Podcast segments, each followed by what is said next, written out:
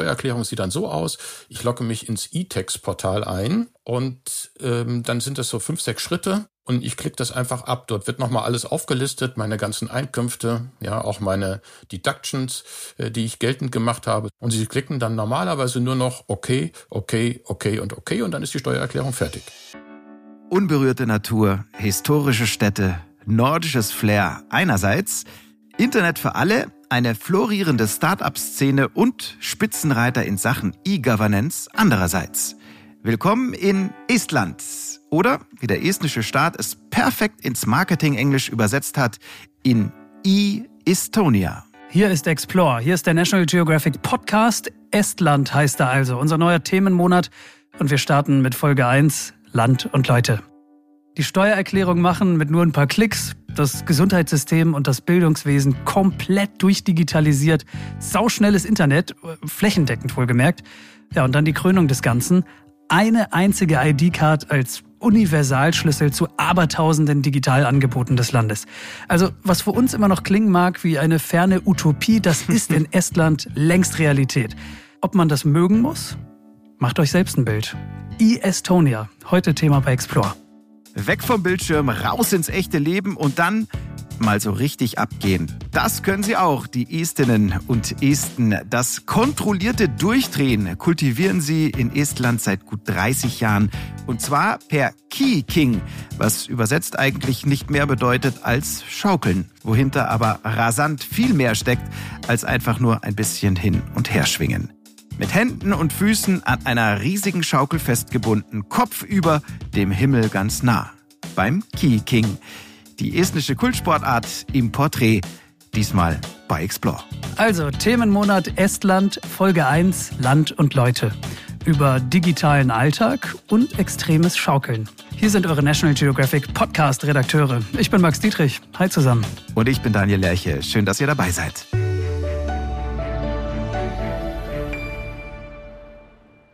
Vielleicht einmal vorneweg, bevor wir richtig anfangen. Große Frage äh, in diesem Kontext. Estland oder Estland? Tja, wie heißt es denn nun richtig? Estland. Ähm, ich sage Estland, Daniel sagt Estland. Vielleicht ist das auch äh, regional bedingt. Äh, Hamburg-München, da wo wir jeweils sitzen und arbeiten. Hm, wir haben das äh, nachgeschaut und tatsächlich gibt es ganz unterschiedliche Arten, es auszusprechen. Die einen sagen so, die anderen so.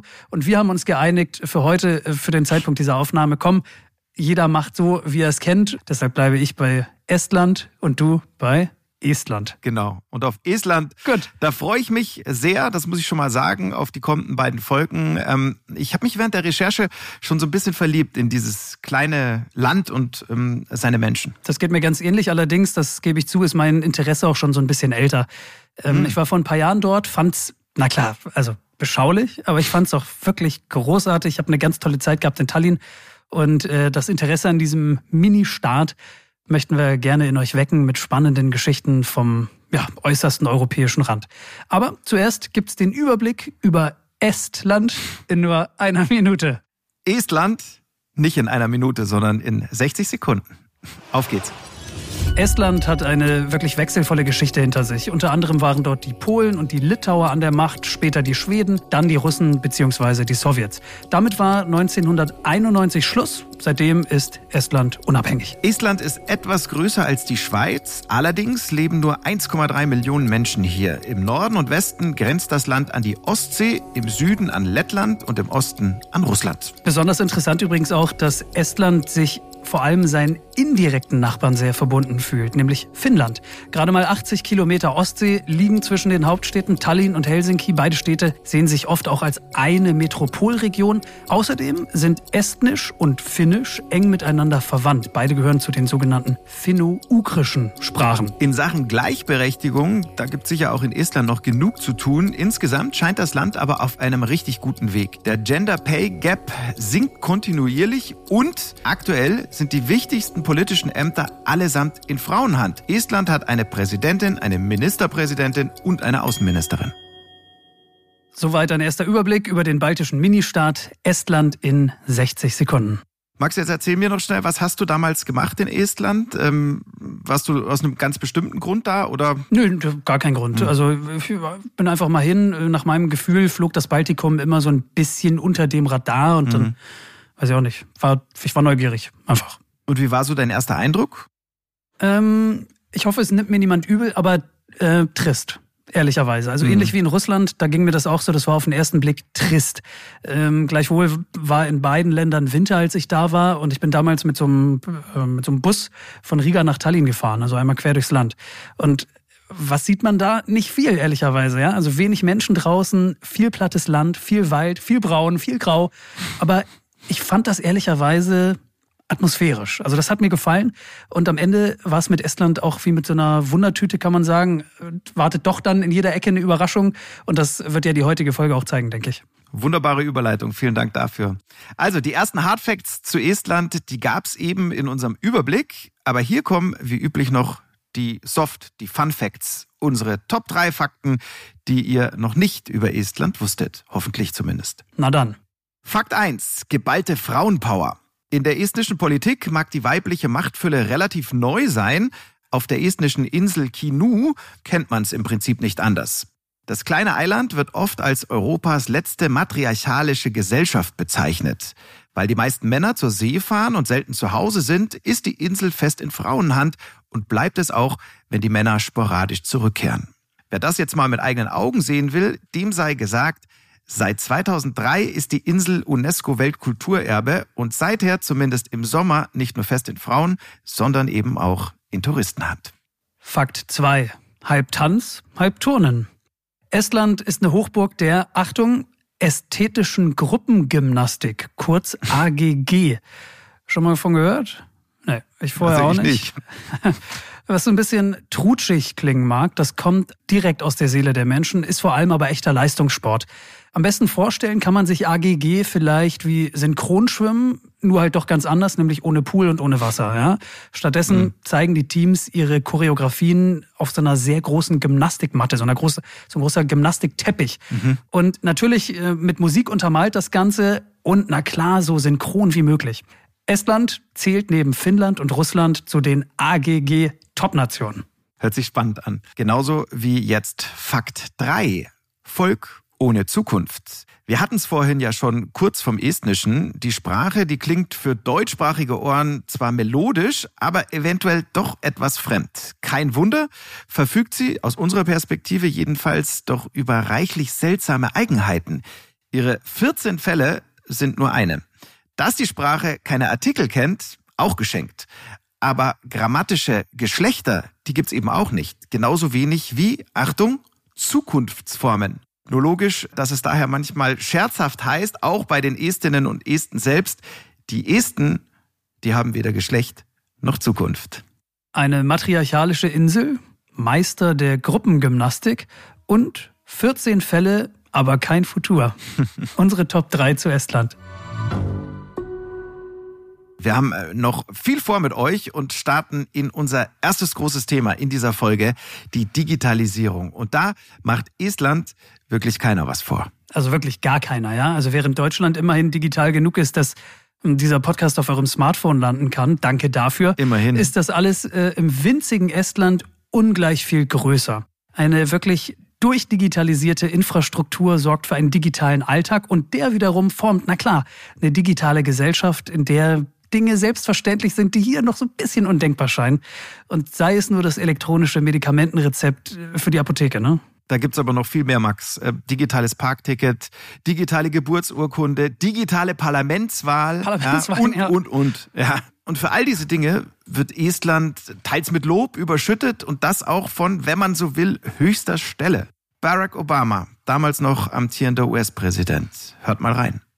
Uh, with their digital IDs, Estonians can use their smartphones to get just about anything done online, from their children's grades to their health records.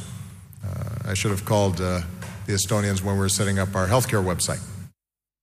Barack Obama und sein großes Prestigeprogramm während seiner Legislaturperioden Obamacare und dann natürlich dieses Augenzwinkern Richtung europäischen Rand, Richtung Estland, weil die das so gut machen. Hätte er die mal anrufen sollen, sagt er, das ist schon irre, ne? Was wir dabei aber nicht unterschlagen wollen, Max, ähm, gesagt hat äh, Obama das bei einem Staatsbesuch im Sommer 2014. Also seitdem es sind gut sechseinhalb Jahre vergangen und in Sachen Digitalisierung, IT ist das eine echte Ewigkeit. Ähm, nur mal so, um es mhm. ein bisschen ins Gedächtnis zu rufen vielleicht, ja. Als Obama diese Worte also gesprochen hat, da hat man sich in Deutschland seine Filme noch ganz selbstverständlich in der Videothek ausgeliehen. ja, also ihr merkt, es ist viel passiert seitdem und auch in Estland hat sich noch mal rasant einiges weiterentwickelt. Also nur eins hat sich nicht geändert, geht es um die Digitalisierung, ist das Land bis heute Vorreiter, EU-weit sowieso, aber auch global und auch wirtschaftlich, ne? Da hängt ja ganz viel dran. Ja, ich wollte es gerade sagen. Das alles gilt eben nicht nur in Sachen E-Governance, sondern auch der Privatsektor, der floriert. Nur ein Beispiel mal. Im kleinen, im klitzekleinen Estland mit seinen 1,3 Millionen Einwohnern sind bisher fünf sogenannte Unicorns herangewachsen. Ja, Unicorns. Vielleicht ganz kurz ja. an der Stelle für alle, die mit dem Begriff äh, noch nichts anfangen können. Unicorns, also Einhörner, mhm. so nennt man Startups mit einer Bewertung von über einer Milliarde Dollar. Genau. Fünf hat Estland davon also bisher hervorgebracht und ist damit zumindest gemessen an der Einwohnerzahl, unangefochtener Unicorn-Weltmeister, Unicorn World Champion. Ja, congratulations. Ähm, warte mal, ich zähle sie mal auf. Ich habe es mir aufgeschrieben. Äh, also das bekannteste dieser Unicorns, das ist Skype. Kennen und Ach, nutzen guck. wahrscheinlich viele. Die anderen sind der Softwarehersteller Playtech. Da hast du doch noch diesen äh, äh TransferWise, dieser Zahlungsdienstleister, ja, glaube ich, ne? Genau. Da wäre der nächste gewesen, äh, den ich genannt hätte. Dann der Transportdienstleister Bolt, ehemals Taxify und 2020 frisch dazugekommen Pipedrive, ein weiteres Softwareunternehmen. Das ist schon bemerkenswert, oder? Ja, ja, auf jeden Fall. Und es waren eben genau solche Fakten, die uns bei der Recherche zu Estland einfach schwer beeindruckt haben.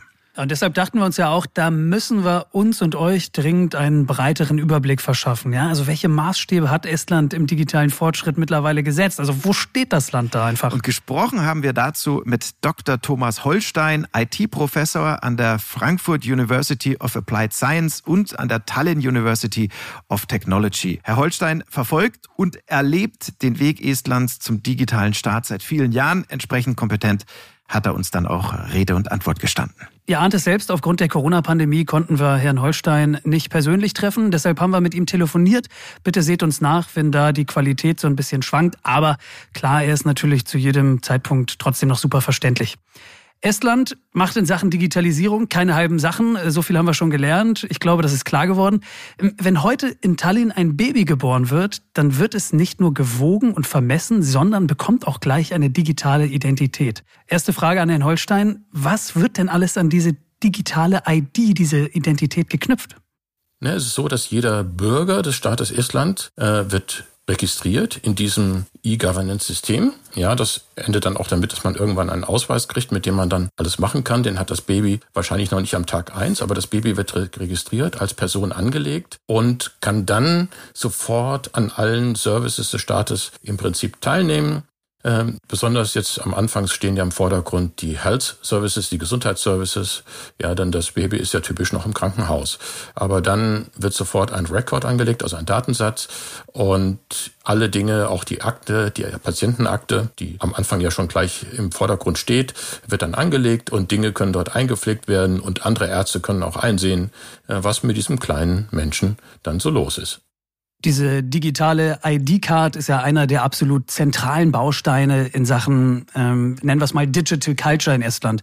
Können Sie uns bitte äh, so ein paar praktische Beispiele geben, wofür diese ID-Card noch so verwendet wird im alltäglichen Leben? Eigentlich wird diese ID-Card für so gut wie alles verwendet. Mit dieser ID-Card kann ich mich natürlich authentifizieren. Ja, fängt an bei dem normalen Staatsportal. Da kann ich einsehen, welche meiner Daten dort registriert sind. Ich kann sehen, wer wann auf meine Daten zugegriffen hat, kann mich auch beschweren, wenn mir das irgendwie nicht gefällt. Ähm, und dann kann, kann ich natürlich auch alle möglichen anderen Services nutzen. Es sind zwischen 50 und 60.000 Services mittlerweile, die in Estland nutzbar sind mit diesem Personalausweis. Und die meisten sind natürlich auch privatwirtschaftlich. Zum Beispiel das Online-Banking für das Online-Banking. Ich brauche nur das Standard-Lesegerät. Ich kann mich am Staatsportal authentifizieren. Diese Authentifizierung wird der Bank quasi mitgeteilt. Dann wissen die, ja, Thomas Holstein ist jetzt hier, sitzt am Webbrowser und hat sich eingeloggt. Und dann habe ich alle Rechte und Pflichten, die aus dem Vertrag, diesem privatwirtschaftlichen Vertrag resultieren und kann dort alles erledigen. Das Gute ist, das geht immer nur mit einem Lesegerät und dieser ID-Card und Sie müssen sich nur zwei Pins merken und das geht für Ihr ganzes Leben. Es gibt dann auch modernere Varianten davon, äh, wo nochmal eine zusätzliche Digital ID im Smartphone integriert ist. Das heißt, dann können Sie es auch vom Smartphone aus machen. Also ich bin gleich aufmerksam geworden beim Thema Steuererklärung. Ähm, vielleicht können Sie das noch ein bisschen konkretisieren, Herr Holstein. ähm, denn das kostet mich persönlich immer unendlich viel Zeit äh, und Nerven. Das funktioniert völlig nervenfrei. Denn Ihr Arbeitgeber pflegt alle Daten in das I-System ein. Ja, das heißt, die sind automatisch im Steuerportal hinterlegt, alle Ihre Einkünfte. Wenn Sie jetzt irgendwo einen Vortrag halten, das kommt bei mir ab und zu mal vor und es gibt ein Honorar dafür, dann lege ich dort auch einfach meinen Personalausweis vor, die stecken den ins Lesegerät, verbuchen das gleich im System und ich muss das hinterher nicht mehr eintragen. Die Steuererklärung sieht dann so aus, ich logge mich ins E-Text-Portal ein und ähm, dann sind das so fünf, sechs Schritte und ich klicke das einfach ab. Dort wird nochmal alles aufgelistet, meine ganzen Einkünfte, ja, auch meine Deductions, äh, die ich geltend gemacht habe. Zum Beispiel, wenn Sie etwas spenden oder so, wird das auch direkt auf Ihre Personal ID gebucht hier. Die müssen Sie nur mit angeben und dann steht das automatisch hinterher im Steuersystem drin. Und Sie klicken dann normalerweise nur noch okay, okay, okay und okay und dann ist die Steuererklärung fertig. Und wie sieht's dann noch aus mit äh, der Unterschrift? Was unterschreiben mit Stift und Füller müssen Sie selbstverständlich auch nicht, oder? Na, unterschreiben, das ist sowieso ein Thema für sich in Estland. Ja? Mhm. Als ich am Anfang dort angefangen habe, habe ich in klassischer deutscher Manier Dokumente produziert und habe da meine Unterschrift runtergesetzt und die wieder eingescannt, wenn sie verschickt werden sollten. Meine Kollegen fingen dann immer an zu schmunzeln und sagen, das sei doch nicht mehr nötig hier. Unterschrieben wird in Estland nur elektronisch. Das geht auch mit dem Personalausweis, den stecken Sie ins Lesegerät und Sie können damit dann alle Dokumente in einen Container packen und diesen Container elektronisch signieren und das ist dann nicht fälschbar, diese Unterschrift. Und das, der Vorteil ist natürlich, dass Sie mit einer Vielzahl von Leuten auch in kurzer Zeit ein Dokument unterschreiben können, in dem das jeder für sich signiert, den Container weiterschickt, ja, die Kollegen dann auch diesen Container signieren, bis alle durch sind und dann geht das wieder zurück an, ja, unsere Teamassistentin in der Uni oder so, die das dann weiterverarbeitet. Die Beispiele von Digitalisierung im Alltag sind ja wirklich mannigfaltig. Ähm, vielleicht noch eins mehr. Ich habe neulich gelesen, dass es schon seit Jahren in Estland üblich ist, dass Rezepte, äh, Arztrezepte für Apothekengänge überhaupt gar nicht mehr äh, analog erstellt werden, sondern seit Jahren nur noch digital und dass auch Menschen in fortgeschrittenem Alter, nenne ich es mal, damit wunderbar zurechtkommen. Also es gibt gar nicht mehr dieses Vakuum, äh, dass Leute die alten Zeiten in Anführungszeichen vermissen? Absolut nicht. Ja, das ist total einfach. Wenn ich ähm, zum Hausarzt gehe in Estland, dann lege ich dort auch meinen Ausweis vor.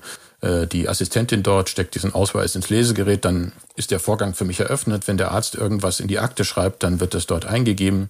Und wenn der Arzt eine Verschreibung vornimmt, dann wird es auch dort eingegeben. Das wird verschlüsselt in einer Datenbank hinterlegt. Ist übrigens nicht immer die gleiche Datenbank im estnischen System. Da gibt es ganz viele verschiedene Datenbanken aus Sicherheitsgründen. Das wird also in dieser E-Health-Datenbank hinterlegt und damit habe ich dieses Rezept nicht in der Hand, sondern virtuell. Und ich kann dann in eine Apotheke gehen, kann dort meinen Ausweis vorlegen. Die dortigen Mitarbeiterinnen oder Mitarbeiter stecken diesen Ausweis in das Lesegerät und sehen dann automatisch auf dem Bildschirm, welche Verschreibung ich bekommen habe. Denn in diesem Augenblick wird das Rezept wieder entschlüsselt. Und wenn es eine moderne Apotheke ist, dann drücken die nur auf den Knopf und das kommt die Rutsche runter. Wow. Also wir stellen fest, es dreht sich alles um diese ID-Card in Estland und interessante Geschichte, diese ID-Card, die ist nicht nur für Menschen aus Estland gedacht, sondern ja, im Grunde kann sie jeder beantragen. Auch ihr, unsere Hörerinnen und Hörer, können das so ziemlich von heute auf morgen machen und E-Resident von Estland werden. Äh, Soweit so gut. Darüber hinaus habe ich das Prinzip aber noch nicht verstanden. Wozu ist das gut? Was bringt mir das, wenn ich jetzt, ich Max Dietrich aus Hamburg, plötzlich Digital-Iste werde, Herr Holstein? Ja, das wird sofort interessant, sobald Sie dort ein Business gründen möchten, eine Firma, ein Unternehmen gründen möchten. Das können Sie tun. Sie können in Estland ein Unternehmen gründen. Und dann ist es natürlich wichtig, dass Sie an diesen ganzen digitalen Services teilnehmen können. Und um das zu ermöglichen und diese Verbindung ins Ausland, die wirtschaftliche Verbindung zu optimieren, hat man diese E-Residency eingefügt. Die kann man, man kann eine E-Residency beantragen und damit kann man an diesem digitalen System komplett teilnehmen. Hat man diese E-Residency, die, dann können Sie auch innerhalb von zwei Stunden ein Unternehmen in Estland gründen, elektronisch. Das ist überhaupt kein Problem. Und können an allen Verwaltungsvorgängen des E-Governance-Systems teilnehmen. Mag naiv klingen, aber jetzt mal abgesehen natürlich ähm, von diversen Steuereinnahmen, was verspricht sich denn Estland als Staat noch äh, davon, diese ID-Card, diese E-Residency ähm, auch an Ausländer, an EU-Ausländer zur Verfügung zu stellen? Ja, es geht hier um wirtschaftliche Vernetzung. Ja, Estland ist ja ein aufstrebendes Land, ist in der IT sehr aktiv und man möchte einfach diese Vernetzung mit den Nachbarländern haben. Mit Finnland ist die Vernetzung sowieso geschehen, denn die Finnen, die nutzen das gleiche System wie die Esten und Esten und Finnen entwickeln das auch zusammen weiter, dieses E-Governance-System. Die Esten haben das auch an verschiedene andere Länder verkauft. Ja, aber jetzt ist ja so, die Schnittstelle muss irgendwie geschaffen werden zu einem solchen System. Ja, und das kann ja nicht sein, dass dann Papier über die Grenze geschickt wird. Und deshalb hat man das geöffnet und hat gesagt, äh, beliebige Menschen aus Europa können hier teilnehmen an unserem System oder aus der Welt, nicht nur aus Europa, können teilnehmen und wir öffnen die Tür einfach in dieses System über die E-Residency und das ist natürlich eine sichere Öffnung dieser Tür. Also man kann natürlich schon ins Schwärmen geraten, wenn man das alles so hört. Jedenfalls, solange man ein fortschritts- und ähm, technikgläubiger beziehungsweise affiner Mensch ist. Aber was bleibt denn denen, die das alles so gar nicht fancy finden, denen Datenschutz jetzt extrem wichtig ist und die vielleicht auch sagen, ähm, ich will gar nicht, dass überall und permanent Daten von mir ähm, erhoben und, und gespeichert werden? Also wir ähm, können ja noch frei wählen, ja, ob wir ähm, mitmachen wollen bei dieser E-Residency. Aber äh, welche Wahl haben denn die Esten? Also, man kommt nicht darum, dass Daten irgendwo in einem Computer landen, aber das ist jetzt weltweit, äh, würde ich sagen, die Standardsituation. Ähm, man kann an allen Services auch noch über Formulare teilnehmen. Das heißt, Sie können auch jetzt zur Steuerbehörde gehen und können dort Ihre Text Declaration auch noch auf Papier machen, wenn Sie das unbedingt möchten. Ja, aber man versucht allen Bürgern, unabhängig von ihrem Status und ihrem gesellschaftlichen Stand, den Zugang zu ermöglichen. Das hat man auch gesetzlich verankert. Das ist ein Grundrecht in Estland, dass jeder Zugang zum Internet haben muss. Und ich hatte es vorhin schon erwähnt, äh, wenn irgendein Vorgang in diesem E-Governance-System stattfindet, dann kann ich als Bürger einsehen, wer wann auf welche meiner Daten zugegriffen hat. Ja, und das ist ein Riesenvorteil. Das haben Sie in Deutschland nicht. Sie können nicht wissen, wer wann Ihre Akte irgendwo in irgendeinem Amt fotografiert hat mit seinem Smartphone und damit irgendwelchen Unsinn betreibt. Ja, das geht in Estland nicht. Das ist gesichert. Sobald Sie auf Daten zugreifen, wird das gelockt automatisch im System. Das ist auch nicht reversibel in irgendeiner Form. Und ich kann sehen, wer hat wann welche meiner Daten verarbeitet. Es gibt also eigentlich ja, vom Konzept her der Datensicherheit ist das schon fast maximiert, das Ganze. Also das Vertrauen der Bürger in den Staat und den nennen wir es mal, seriösen Umgang mit den Daten, der scheint ja da zu sein. Aber vielleicht denken wir das Ganze noch mal ein bisschen größer. Ja? Also wie sichert sich Estland denn gegen Hackerangriffe, gegen Cyberwars äh, von außen ab? Wie machen die das? IT-Sicherheit ist nie per se nie 100% gegeben. Es kann immer Sicherheitslücken geben. Ja, es kann auch immer einen Zusammenbruch geben. Aber man hat sich dadurch abgesichert, dass jede Datenbank nicht nur einmal vorhanden ist. Und man hat sich auch dagegen abgesichert, dass das Land eines Tages militärisch vielleicht überrollt werden könnte. Und alle diese Datenbanken existieren auch noch in verschiedenen estnischen Botschaften weltweit in Kopie. Das heißt, selbst wenn das Land komplett militärisch besetzt werden würde, würde die Regierung ins Exil gehen und diese ganze Staatsverwaltung würde nahtlos weiterlaufen aus dem Exil. Unglaublich. Also ähm, die Vorteile dieses Systems liegen auf der Hand, da müssen wir gar nicht drüber reden. Aber ähm, alles hat immer auch zwei Seiten. Was sagen denn Kritiker und Kritikerinnen in Estland? Ich habe persönlich in Estland eigentlich bisher keine Kritik gehört an diesem System. Estnische Bürger vertrauen in ihren Staat und vertrauen in dieses System.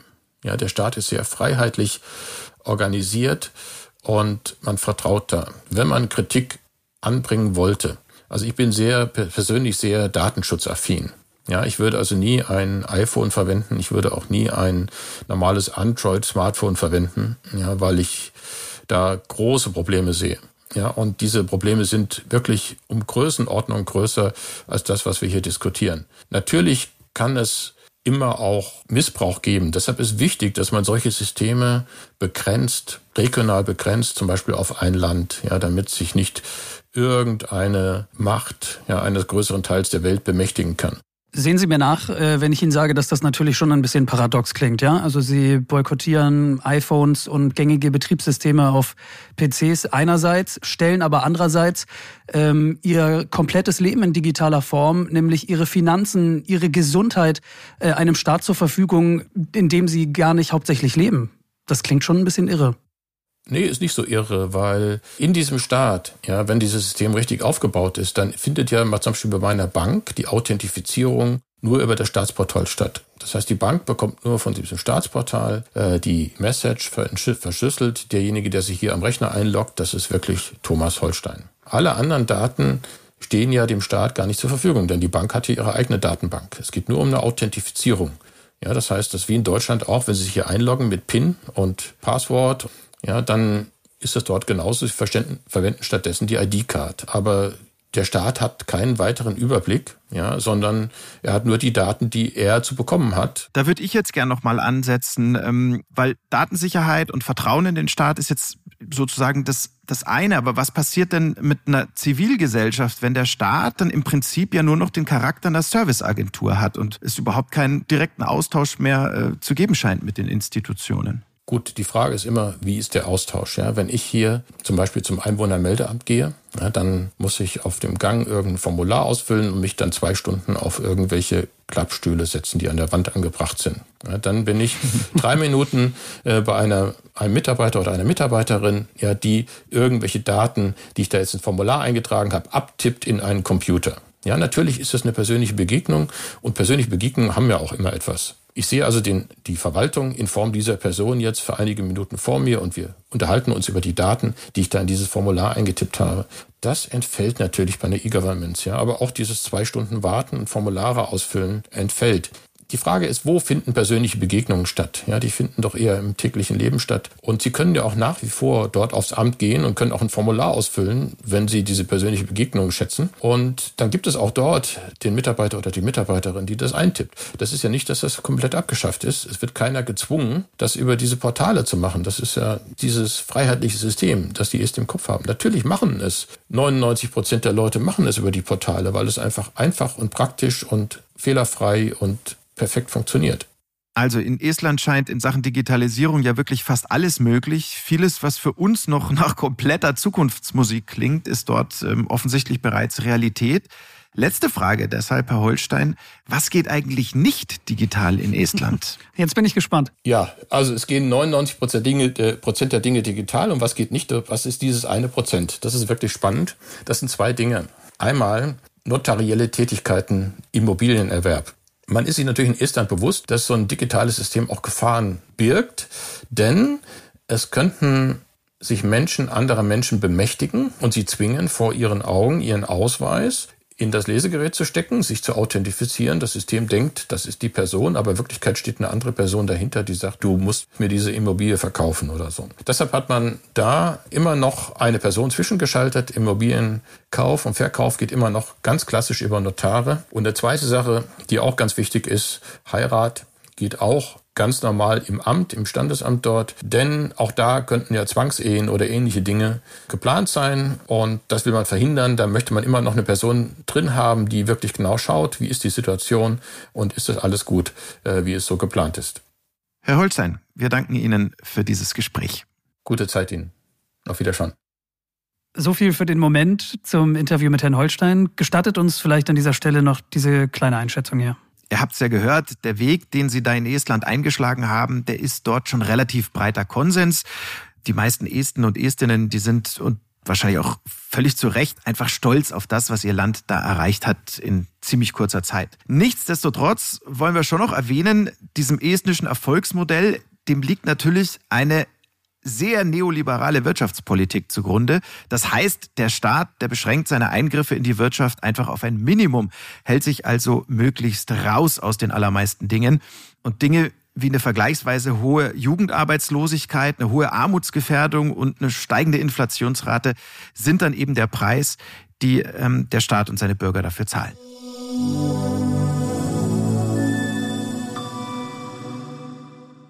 Explore, der National Geographic Podcast hier. Ihr hört Estland, Folge 1, Land und Leute. Schön, dass ihr dabei seid. Und wir, wir widmen uns nach so vielen Pixeln, Bits und Bytes jetzt einem etwas handfesteren Thema. Liebe Leute, jetzt wird's physisch bei uns, jetzt wird geschaukelt. Also folgendes weiß ich schon, das Schaukeln ist dort seit jeher Teil der Alltagskultur. Und seit ungefähr 30 Jahren betreiben die Esten das Schaukeln noch in einer ziemlich äh, durchgedrehten, kann man ja fast so sagen, ne? durchgedrehten Spielart. oh, oh, oh, oh. Schon, schon wieder dieser versteckte Hinweis. Also durchdrehen wortwörtlich, ja, im Sinne von überschlagen. Äh, jedenfalls als Daniel mhm. mit diesem Thema Überschlag schaukeln um die Ecke kam, da war sofort klar, super, das ist genau unser Ding. Das ist eine Geschichte, die wollen wir erzählen, das machen wir. Seitdem habe ich mich weitestgehend ausgeklingt aus der ganzen Sache und lass mich jetzt genauso überraschen von Daniels äh, Rechercheergebnissen wie ihr. Also äh, lass mal hören, Daniel, was hat es mit dem Schaukeln auf sich? Also eins vorweg, äh, Max, ausklinken ist ab jetzt keine gute Idee mehr. Wie schaukelaffin bist du denn? Oder warst du früher? Ich war schaukelaffin sehr. Heute bin ich in der Hinsicht, glaube ich, ein langweiliger Erwachsener. Mhm. Mir wird schnell schlecht. Deshalb lasse ich das einfach. Okay, okay, ich verstehe schon. Also äh, zusammengefasst hast du deine Jugend wahrscheinlich, ähm, genau wie die meisten von uns, auf deutschen Spielplätzen an TÜV geprüfte, selbstverständlich TÜV geprüfte Standardschaukeln verschwendet. ja. Ähm, und fandest das ähm, irgendwie maximal radikal, wenn deine Füße mal höher kamen als deine Nase, oder? Genau so, so ungefähr. sieht's aus, absolut. Genau so sieht's aus. Ich hätte schon höher hinaus gewollt, aber viel mehr als 90 Grad sind auf so einer Spielplatz- oder Schulhofschaukel ja auch einfach nicht drin, das muss man auch mal sagen, ne? Und genau deshalb, lieber Max, kommt hier jetzt die Erfüllung deiner und zugegebenermaßen auch meiner kleine Jungsträume. Key King heißt das Zauberwort und das ist mal wirklich maximal radikales Schaukeln. Und über die Details dieses, ja, sehr estnischen Sports habe ich mich unterhalten mit So hello, my name is Lina Mari Rolat and I am currently holding the Estonian swimming record in geeking. I am studying and I'm working as a physical therapist in a hospital. And I would describe myself as a geeking enthusiast.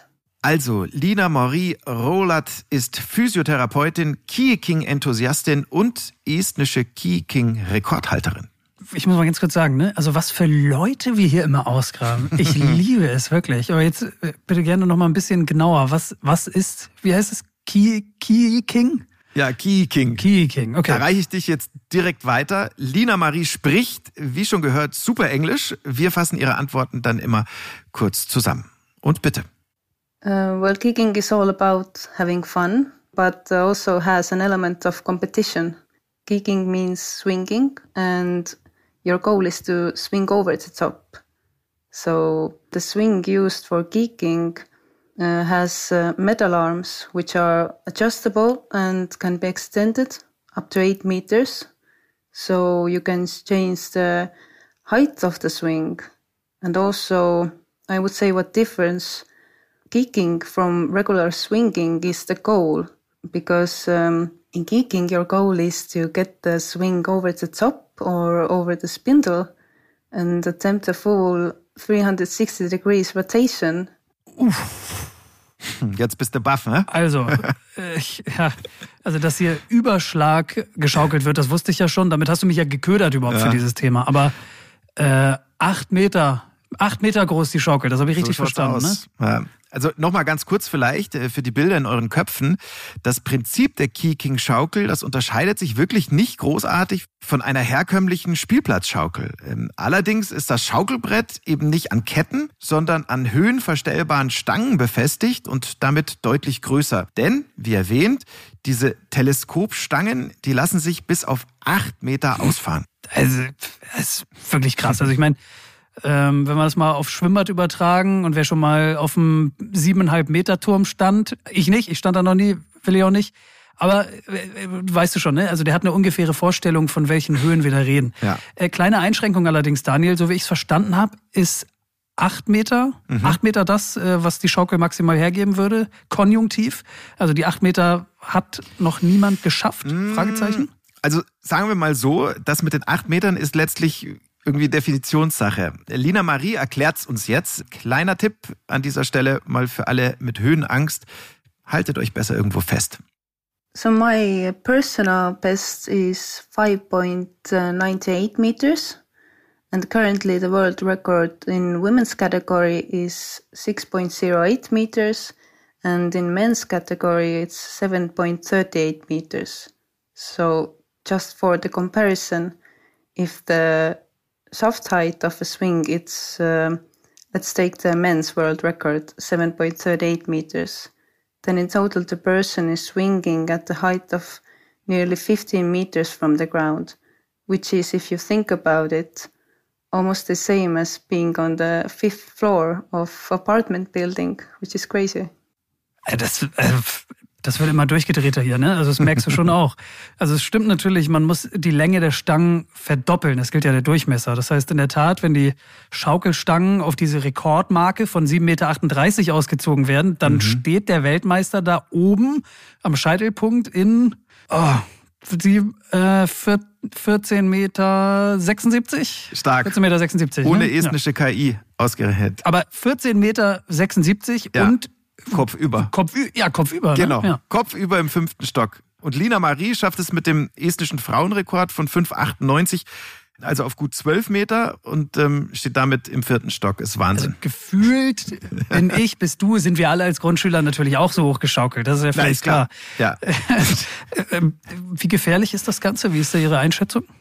Also im, angeblich gab es bisher noch keine ernsthafteren Verletzungen, denn wie bei natürlich den meisten extremen Sportarten wird auch beim Keyking versucht, das Risiko auf ein Minimum zu reduzieren. Um, I would say it's made really safe. although it's uh, considered as an extreme sport, always before swinging, the instructors make sure that athletes' hands and feet are well secured, and um, the swing is also anchored to the ground. So before you start swinging, everything has to be in order. Gut, also man wird an den Händen und an den Füßen festgegurtet und die Schaukeln sind mhm. fest im Boden verankert. Soweit so gut. Macht natürlich auch Sinn, ne? Also aus 10, 12 Metern Höhe, da will ja auch niemand abrauschen. Ähm, wie ist das bei dir? Wie geht's dir mit dem Gedanken? Hättest du mal Lust auf Key-King? Willst du das mal ausprobieren? Also ja, Lust schon, auf jeden Fall. Äh, aber ob ich dann im Augenblick der Wahrheit genug Mut mitbringen würde, es steht auf dem anderen Blatt. Und vor allem, ob ich genug Kondition mitbringe, mhm. Das weiß ich wirklich nicht. Also ich, ich muss dazu sagen, Max, als Münchner Kindel äh, bin ich mit diversen Überschlag-Schiff-Schaukeln auf dem Oktoberfest ja sozusagen groß geworden. Ähm, die sind dann am Scheitelpunkt vielleicht so fünf, sechs Meter hoch. Aber ich kann dir sagen, also da hoch zu schaukeln, das ist schon ein richtiger Kraftakt. Ähm, äh, da habe ich jedes Mal aus dem wirklich letzten Loch gepfiffen. Und dann noch das ganze Bier, äh, das mit dir ja. mitschaukelt, ne? Du ärmst. Ja, darüber wollen wir jetzt nicht sprechen. Aber dann sprechen wir beim Key King ja nochmal über ganz andere Dimensionen. Das ist ja schon mal gut zu wissen. Also mit gemütlichem Spielplatz schaukeln hat das ja überhaupt gar nichts zu tun. Also nee, was sagt äh, Lina Marie denn? Worauf kommt es da an genau? Habe ich sie auch gefragt. Logisch, die Antwort darauf gibt's gleich. Vorweg nur schnell eine Vokabel diesbezüglich. Ich hoffe, ich trete jetzt niemanden zu nahe, aber ich, ich habe erstmal gestutzt. Ähm, mir war nicht ganz klar, was das be bedeutet. To squat heißt hier sich hinhocken, in die Hocke gehen, in die Knie gehen. When doing kicking, it's a real full body workout or it definitely hands down is harder than it looks because it demands uh, not only muscle strength but also a good um, endurance and coordination and a lot of it comes down to timing because uh, when doing kicking there's a specific squatting technique you're using so you're performing a full squat when the swing comes up and is about to drop down again and you start standing up when you're near the ground. And as you repeat the process, at one point you're higher than 90 degrees, and from there on, you're basically squatting upside down. So it's definitely demanding. Also, ich fasse nochmal kurz zusammen. Kicking ist ziemlich anstrengend und im Prinzip ein Ganzkörper-Workout. Man braucht Kraft, Ausdauer, Koordination und man braucht gutes Timing. Das ist beim Schwungholen gefragt. Dafür muss man in die Knie gehen und die Kraft auf die Schaukel bringen. Heißt auch, kurz bevor man senkrecht in der Luft steht, kniet man nochmal kopfüber in der Luft und muss dann die Beine durchstrecken. Also, einmal die Frage in zweite Rund, Finger hoch, wem jetzt auch schon der Schweiß läuft. Mir, aber äh, welcher Schweiß läuft dir denn? Der Angst oder der, der Erschöpfungsschweiß? Beides natürlich oder? Ja, geht mir auch so. Also ich sehe schon, Key King Champions werden wir beide nicht mehr. Mhm. Was mich aber zur nächsten Frage bringt, wie laufen denn diese offiziellen Wettkämpfe, diese Rekordversuche, die gibt es ja. Wie laufen die ab? Ja, es ist im Prinzip ist es so wie beim, beim Hochsprung oder beim Stabhochsprung. You first set your own starting height. So for example, you start at four meters and then if you succeed, if you swing over, you can set the, the next height. you have as much time as you need. It might take uh, under a minute, it might take two minutes, but if you swing uh, longer and longer, then uh, you get tired really quickly. So now, uh, usually, uh, you're going up by 20 or uh, 30 or 40 centimeters at one once. So if you swing over, you get to do the next round and if you don't, then you're out. Tja, dann bist du raus. so einfach ist das. Also nochmal kurz. Wenn es weiter nichts ist. Man setzt sich an eine Einstiegshöhe und arbeitet sich dann in 20, 30 oder 40 Zentimeter Schritten vorwärts. Man kann sich für jeden Versuch so viel Zeit nehmen, wie man will. Allerdings, klar, kostet jede zusätzliche Sekunde auch zusätzlich Kraft. Und ähm, schafft man den Überschlag, dann ist man weiter. Schafft man ihn nicht, ihr habt es gehört, dann war's das, dann ist man raus. Eine Anmerkung hätte ich noch, wenn es dann eben ans Leistungslimit geht, ja, dann wird die Höhe, äh, sprich die Schaukelarme natürlich nicht mehr um 20 oder 30 Zentimeter verlängert oder gar um 40. Dann geht's auch da in Zentimeterschritten weiter. Ja. Heißt, Lina Marie steht jetzt bei 5,98. Nächstes Ziel dann die 6-Meter-Marke durchbrechen. Also da nähert sie sich dann nochmal Zentimeter für Zentimeter an. Sonst noch Fragen? Äh, reichlich. Also zum Beispiel, okay. was soll das alles? Fangen wir damit an. Warum tut man sich das eigentlich an, in zwölf Meter Höhe kopfüber durch die Luft zu sausen? Uh, gute Frage. Aber ganz kurz noch zum Thema Sausen. Ähm, fällt mir noch was ein. Lena Marie hat mir erzählt, dass es wirklich immer hilfreich ist, wenn man jemanden dabei hat, der einem Anweisungen zuschreit, weil wenn man da so durch die Luft saust, dann kann es schon mal passieren, dass man so ein bisschen die Orientierung verliert und gar nicht mehr weiß, ob man jetzt oben oder unten ist und ob man eben gerade in die Knie gehen muss, also to squat oder not to squat. Ähm, also ob man runter muss oder durchstrecken. Aber das hört sich für mich schwer danach an, äh, ja. und das kennst du ja bereits vom Oktoberfest, Daniel, äh, als bräuchte man zum erfolgreichen Key-King nicht nur Timing und Kondition, sondern vor allem auch einen stabilen Magen, oder? Absolut, wobei ich schwer davon ausgehe, dass man beim Key King ähm, kein Bier vorher trinkt. Ähm, aber jetzt zu deiner eigentlichen Frage, die wollen wir ja nicht ähm, unter Tisch fallen lassen, nämlich warum das Ganze, wo liegt für Lina Marie die große Faszination dieses Sports? It's difficult to put those emotions into words, but um, for me, geeking definitely it gives me a rush of adrenaline. As you might say, it's like getting high without drugs, or it's very addictive. Uh, I really like the fact that uh, I can truly test my boundaries there, and uh, if I swing over, then not only do I, of course, feel excited and uh, happy about it, but also it makes me feel really powerful and uh, it's so rewarding. Sie liebt es, ihre Grenzen auszutesten und der Zustand beim Key King ist vielleicht mit High sein ohne Drogen gut beschrieben, denke ich. Ne? Also beim Key King, da fühlt sich Lina Marie glücklich, stark. Der Sport, der gibt ihr einfach ganz, ganz viel zurück. Ich finde, das hört sich schon faszinierend an. Also wenn man das jetzt selbst mal ausprobieren will, mit, mit welcher Höhe fängt man da an? Ja, habe ich sie auch gefragt. Und da meinte sie nur äh, ganz trocken, wie sieht's denn mit dem Sport bei dir aus? Und ich so, ja, so im letzten Pandemiejahr habe ich schon viel Sport geschaut. Und, und sie so, ja, dann besser nur so 3,50 Meter Einstiegshöhe, äh, damit es nicht zu frustrierend wird für dich. Das ist so das Äquivalent wie der Sprungblock im Schwimmbad wahrscheinlich. Erstmal ganz, ganz kleiner Anfang. Genau. Ähm, hatte sie sonst noch irgendwelche, irgendwelche Tipps auf Lager? Ja klar. Einen hatte sie noch, der ist wahrscheinlich der wichtigste. Don't get scared when you get really high. Because a lot of times I can see that people are so close. They're so close to uh, get it, get the swing over the spindle, but they are holding themselves back. Ja, das finde ich immer super, wenn so Spitzensportler das sagen. Ne? Wichtigstes Gebot, keine Angst haben, sonst scheitert ihr noch kurz vorm Ziel. Aber Wahnsinn, Strich drunter, Haken hinter, was für eine Sportart, oder? Kann nur empfehlen, auch mal im Netz äh, das eine oder andere Video dazu zu gucken. Ähm, das ist schon beeindruckend. Eine Info habe ich noch, die will ich euch und dir, äh, Max, nicht vorenthalten. Die hätte ich eh noch abgefragt, glaube ich. Was denn? Ja, also, nochmal, was soll das alles? Also wer ist irgendwann auf diese Idee mit dem Key King gekommen? Das muss ja irgendwo herkommen. Was sind die Ursprünge? Da bin ich, da bin ich wirklich gespannt. Ja, darauf wollte ich hinaus. Also das ist insofern interessant, ähm, als dass der Ursprung des Keyking, also das normale Schaukeln in Estland mit Adrenalin und Superpower erstmal eher wenig zu tun hat. Im Gegenteil, da ging und geht es eher ums ganz entspannte Beisammensein ums Singen und ums Tanzen. Mostly back in 18th and 19th century, uh, having a swing in a village or on a field was a really common thing. Even now we still have like those old wooden swings around. Uh, back then they would play more as a meeting place uh, where especially young people would come together, they would dance together and sing swinging songs together. But um, why the swings were built at the first place uh, remains uncertain. I found that um, it's associated with uh, with the feeling of being protected and safe, just as a child feels safe when mother is rocking her or him.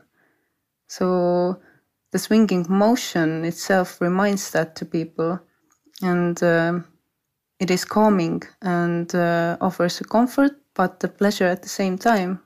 So I believe that's also the reason why the swinging culture was formed and has been carried on for so many years. Das sind ganz tolle Bilder, die sie da in unseren Köpfen zeichnet, finde ich. Da entsteht ein Bild, das, das mhm. strahlt eine Heimeligkeit aus, das gefällt mir total. Also, wo wir klischeemäßig Bänke unter eine Kastanie stellen würden und das dann Biergarten nennen, da haben die Esten und Estinnen lieber eine schöne große Schaukel aufgebaut, oder? Ja, ja, so habe ich es auch verstanden. Und, und, und, diese Schaukel, die hat dann eben auch gleich Platz für mehrere Personen geboten, äh, beziehungsweise tut das immer noch, denn wie Lina Maria gesagt hat, diese Holzschaukeln, die gibt es in vielen estnischen Dörfern eben bis heute. Spannend fand ich auch noch den Aspekt, äh, warum die Estinnen und Esten äh, sich ausgerechnet für Schaukeln entschieden haben. Also ja, niemand weiß es wirklich. Eine Vermutung ist aber, auf einer sanft dahinschwingenden Schaukel fühlt man sich geborgen, wie in den Armen der eigenen Mutter. Also deshalb die Schaukeln und nicht die Biergärten. Das meine Macht ich mit absolut Sinn für mich. Mit sehr heimeliges, schönes Bild im Kopf, ne? Ja, ja. Und wer es dann eben nicht so heimlich mag, ja, dem bleibt ja immer noch die alternative Key-King-Schaukel. Übrigens nicht nur in Estland, sondern auch in Deutschland, in Österreich und der Schweiz. Ähm, viele Key-King-Möglichkeiten gibt es jetzt zugegebenermaßen nicht bei uns, aber ein paar gibt es eben doch. Einfach mal googeln. Und an dieser Stelle beste Grüße und natürlich ein herzliches Dankeschön an Lina Marie Rolat. Ich hoffe, ich habe es richtig ausgesprochen. Man möge es mir vergeben. Nach Estland. Vielen, vielen Dank. Das war ganz toll. Dankeschön. Danke, Lina Marie, und natürlich viel Erfolg beim Angriff auf die 6-Meter-Marke. Estland, ein wirklich faszinierendes Land da im Nordosten Europas. Bin mir zwar sicher, viele bekommen ein flaues Gefühl im Magen, und zwar nicht nur, wenn sie an Kiking denken, sondern vor allem beim Gedanken an die Masse an Daten, die der estnische Staat da erhebt, speichert und verarbeitet. Ähm, das geht mir nicht anders das strahlt auf mich irgendwie so eine ziemlich ja, schaurige Faszination aus. Aber fest steht eben für mich auch, wie Estland es verstanden hat, die Digitalisierung in vielen, vielen Bereichen zu integrieren, das ist schon wirklich beeindruckend und aller Ehren wert. Es ist so ein bisschen, was ich vorhin schon sagte. Ich finde es einfach sagenhaft, mit was für kuriosen und spannenden Leuten wir hier immer in Kontakt kommen dürfen. Also dafür liebe ich diese Arbeit bei, bei National Geographic total. Und ich meine, Rekordhalterin im Extremschaukeln. Das kannst du dir auch nicht schöner ausdenken. Und trotzdem hat das eine Tiefe, eine Ernsthaftigkeit und erlaubt letztendlich einen Blick in die Seele der Menschen. Das, das finde ich einfach super. Das macht ganz, ganz viel Spaß ja. und finde ich total inspirierend. Gebe ich dir absolut recht. Und ähm, deswegen freue ich mich auch schon so auf die nächste Folge. Vielleicht gibst du uns schon mal einen kleinen Appetizer auf Folge 2. Gerne. Also es dürfte nicht groß verwundern, dass ein Hightech-Staat wie Estland auch etwas Entscheidendes zu sagen hat zu einem der Themen, die uns ja, in diesem Jahrhundert wahrscheinlich maßgeblich begleiten und prägen werden, äh, nämlich Robotik. Oh ja, äh, disruptive Technologien. Schieß los, schieß los. Genau. Wir sprechen mit einer von Estlands Top-Wissenschaftlerinnen, äh, deren Unterwasserroboter jetzt schon Häfen sicherer machen, Lachsfarmen observieren und äh, unter anderem auch geflutete Erzminen erkunden. Aber vor allem kann sie etwas ganz Besonderes, diese Forscherin, mithilfe ihrer Sensoren, mithilfe ihrer Roboter, nämlich dem Wasser selbst, seine tiefsten Geheimnisse entlocken, seine DNA, wenn ihr so wollt. In der Wasserbeschaffenheit ein einmaligen Fingerabdruck erkennen und ihn interpretieren. Total spannend. Das und mehr gibt's in Estland Folge 2 Wissenschaft und Natur. Und wir freuen uns ganz toll, wenn ihr dabei seid. Also ähm, Robotik ist so ein Thema, ähm, das hat mich gepackt. Da, da, bin ich echt gespannt, was du, was du so anbringst. Ähm, falls ihr Fragen, Kritik oder vielleicht auch Themenideen habt, kommentiert einfach unter dem Explore Podcast, je nachdem, welchen Audiodienst ihr nutzt. Wir lesen uns alles durch und lassen uns sehr, sehr gerne von euch inspirieren. Ladakh in Nordindien, Westpapua, Griechenland, Kanada, Norwegen etc. pp. ist alles schon notiert. Schottland ebenfalls. Ein Wunsch von euch äh, kommt auch demnächst. Das sei schon mal verraten. Also lieben Dank jedenfalls für eure Ideen und eure Kommentare. Und falls noch nicht geschehen, dann folgt uns gerne beim Streamingdienst bzw. Podcast-Anbieter eurer Wahl. Würde uns total freuen. Ähm, und dann hören wir uns demnächst mit Estland Folge 2. Bleibt gesund. Bis dahin. Ciao. Servus.